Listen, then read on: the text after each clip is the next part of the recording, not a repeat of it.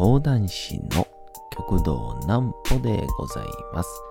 皆様、11月の26日も大変にお疲れ様でございました。お休みの準備をされる方、もう寝るよという方、そんな方々の寝るをともに寝落ちをしていただこうという講談師、極道南歩の南歩ちゃんのお休みラジオ。このラジオは毎週月曜日から金曜日の21時から音声アプリサウンドクラウド、Spotify、Amazon Music、Podcast にて配信をされております。皆様からのお便りもお待ちしております。お便りは、極道南歩公式ホームページのおやすみラジオ特設ページから送ることができます。内容は何でも結構です。ねえねえ聞いてよなんぽちゃんから始まる皆様の日々の出来事や思っていることなどを送ってください。ご希望の方にはなんぽちゃんグッズプレゼントいたしますので、住所お、名前お忘れなくと。えー、いうことで、あのー、ちょっと、明日ですか。えー、また、再び月曜日にも話をするとは思うんですが、えー、あの、僕の卒業いたしました。東京八王子は、えー、創価大学というですね、えー、落語研究会というところの、OB ライブみたいなのがありまして、まあそれに合わせてちょっとした昔の話でもしましょう。なんぽちゃんの明日は何の日？さて、明日が11月の27日でございます。もう11月のね、土日も迎えてしまうということで。あのー、年末に向けて、バタバタバタとすることはね、まあ、師走っていうぐらいですから、あるんですけど、あの、この11月のスピードは、ちょっと、人生の中でも、一番、早かった。しますね。その上で、結構、内容も、濃かったような気も、いたしますが。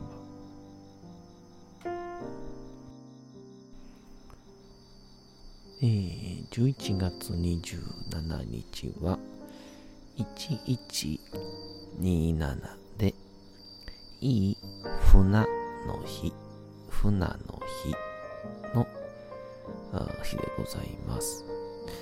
船漁が盛んな茨城県古川船甘露煮組合。古川船甘露煮。甘く煮詰めるやつですね。甘露煮組合が11月27日に記念日を制定しております。えー、船漁に関しては縄文時代から行われていたと考えており特に日本人にとっては馴染みのある魚の一つになっておりますまた食べ方も時代により工夫をされ今日でも人気の船の甘露煮は江戸時代頃から登場したと考えられております。ちなみに船は漢字で一般的に魚辺に付着とかつけるきますがこのつくには小さなものという意味合いもあり船が小さい魚だったことから付けられた字とされておりますと。僕はあの船を多分まだ生まれてこの方食うたことない気するんですよね。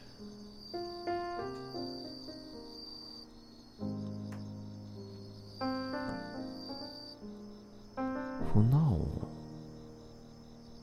恋みたいな感じなんですかね。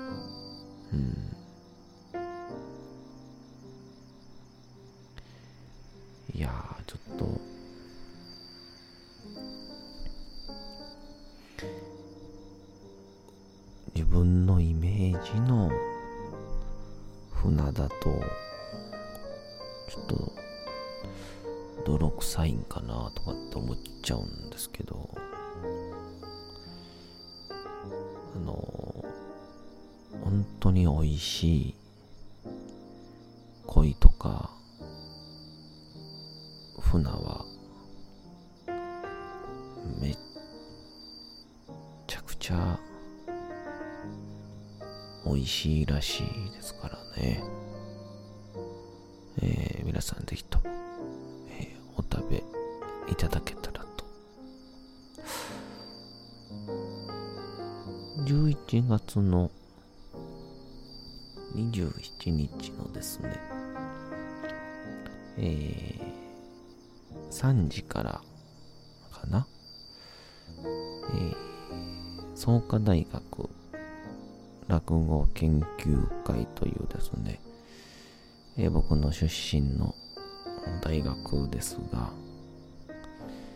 えー、そこで、えー、50周年記念ということで、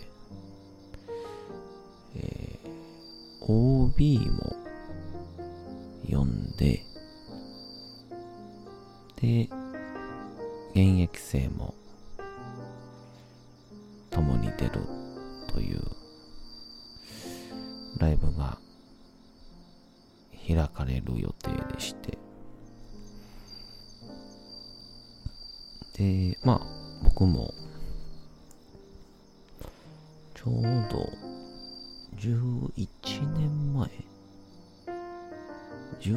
前か。のえー、落研の部長をしまして、ま、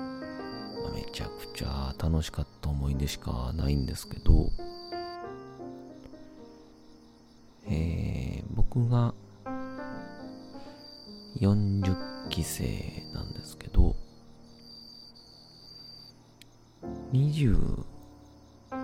3期生にナイツの花輪さんがいらっしゃいましてでその24期か5期にナイツの土屋さんがいらっしゃるという。だからナイツさんも一応先輩で。でそのもう少し上の木に、えー、お笑いコンビのキングオブコントの決勝にも出られた。エレキコミックさんがいらっしゃいまして。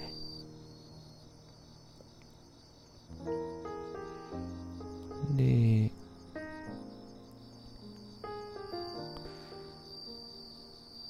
他にちょっとこう年代が近づいてくると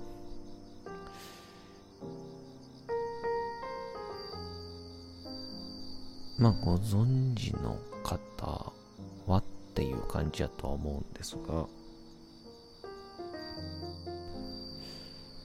K ダッシュステージの、えー、ジャガモンドさん。あとは魔石芸能者サメゾンビ日給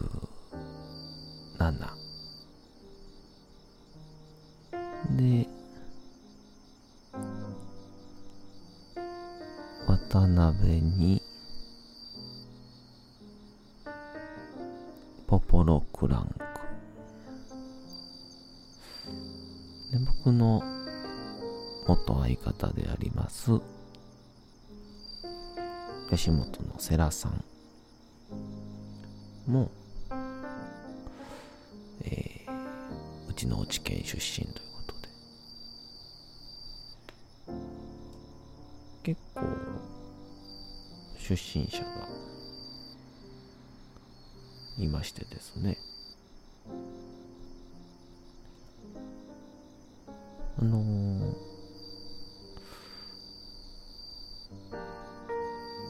構僕ら世代の時に僕ら少し上の方々からですかね。こう学生お笑いみたいな、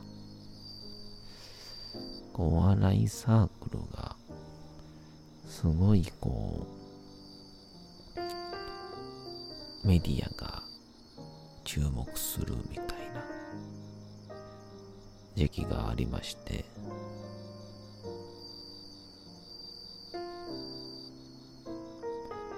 そういう時に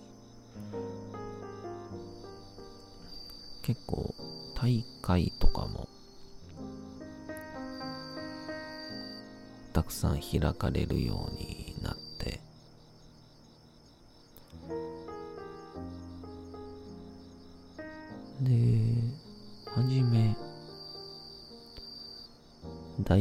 大学生ワングランプリっていうですね。D1 グランプリっていうのがあって。そこであの主催してたところはまあの非常にこう言葉難しいんですけど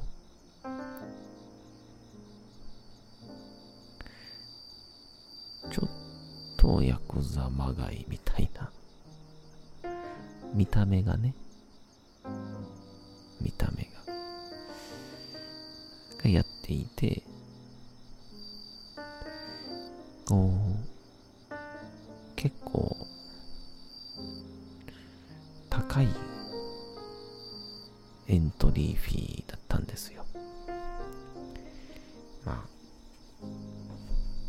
学生から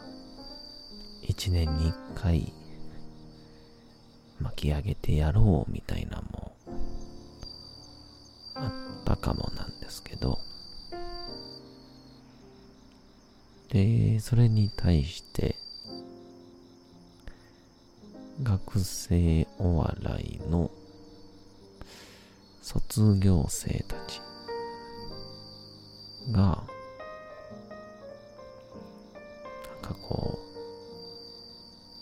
たちが、そんなことをするなら、俺たちで勝手に作ります。で、芸会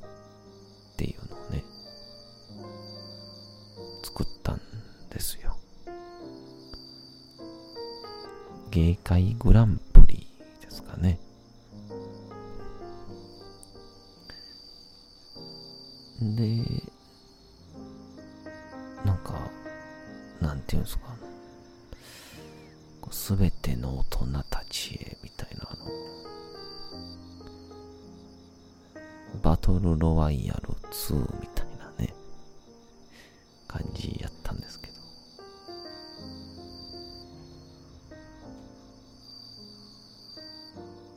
で、まあそれが、やっぱり、初めはすごく人数も少ないんですけど、自分たちでやるっていうのが、やっぱこう非常に熱を帯びたのか、どんどんいい大会になっていきまして、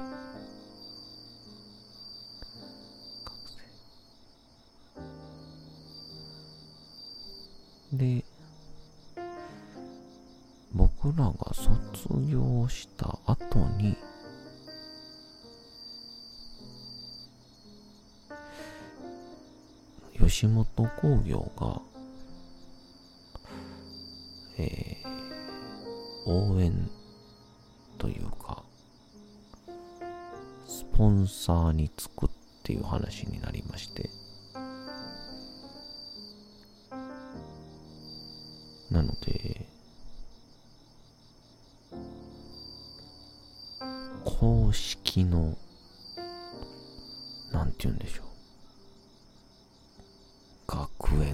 じゃないけど。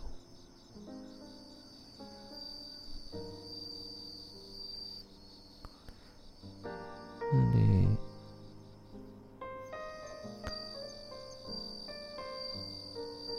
毎回司会は、吉本の超トップの人が来て、で、そこからすごく良かったなとかっていうメンバーとか、まあオーディション受けたい人はいませんか？みたいな感じで、有名なメンバーをこう吉本は連れていくみたいな。こう、まあ、その流れでね。えー、まあ NSC とかに入ったのが今でいうあの NHK も優勝した令和ロマンとかなわけですから。まあその作戦やっぱあながち間違いじゃなかったんだろうなとは思いましたが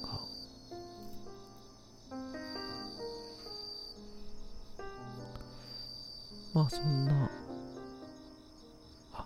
名前思い出しましたね大学芸会ですね。うん。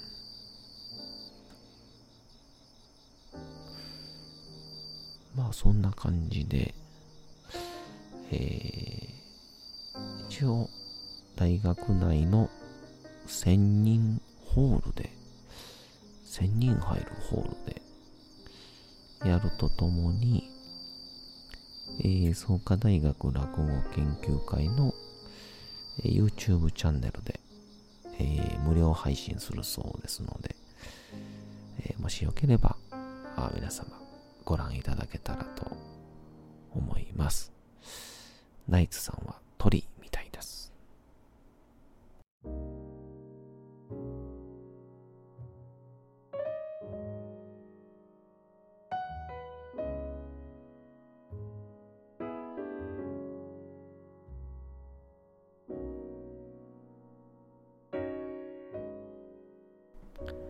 さて、時刻はうとうと朗読会の時間となりました。皆様、小さい頃眠れなかった時に、お父さん、お母さん、おじいちゃん、おばあちゃん、お世話になっている方に本を読んでもらった思い出はないでしょうか。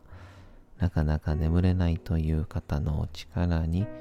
寝落ちをしていただければと、毎日様々な物語、小説をお届けしております。さて、本日もお読みしますのは、チャップリン自伝若き日々でございます。まあ、ちょうど、ここからチャップリンも13歳、14歳となっていくところですから、なんかちょっと、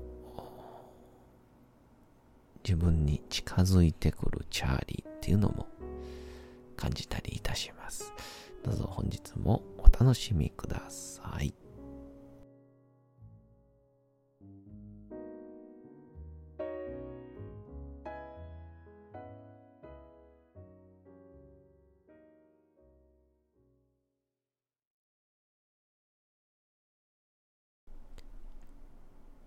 チャップリン自伝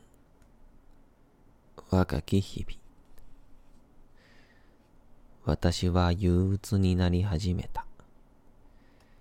日曜日の晩に北部の町に到着し、暗くなったハイストリートを歩きながら、憂いに沈む教会の鐘の音を耳にしたりすると、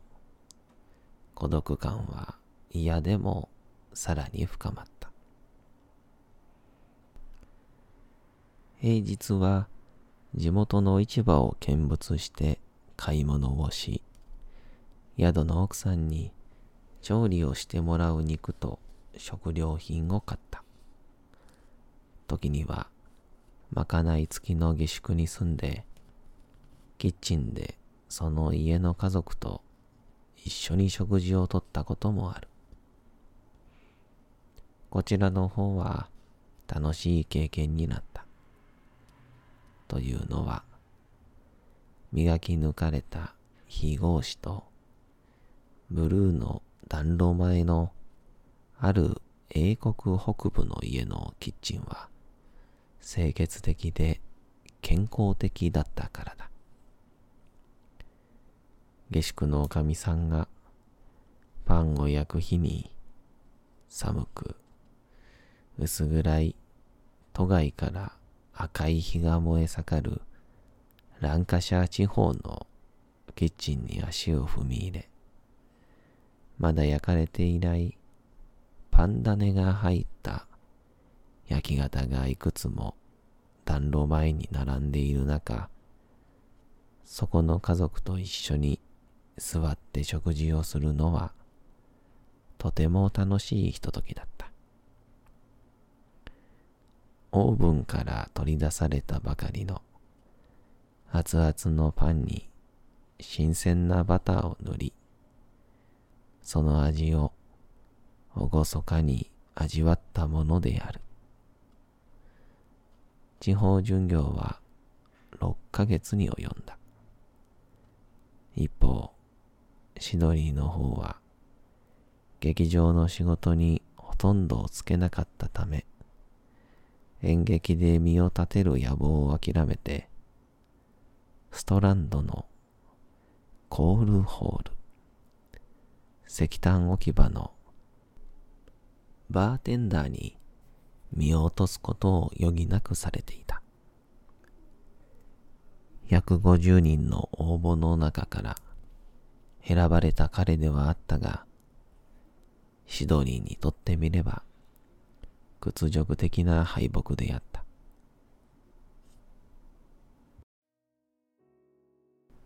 さて、本日もお送りしてきました、なんぽちゃんのおやすみラジオ。というわけでございまして、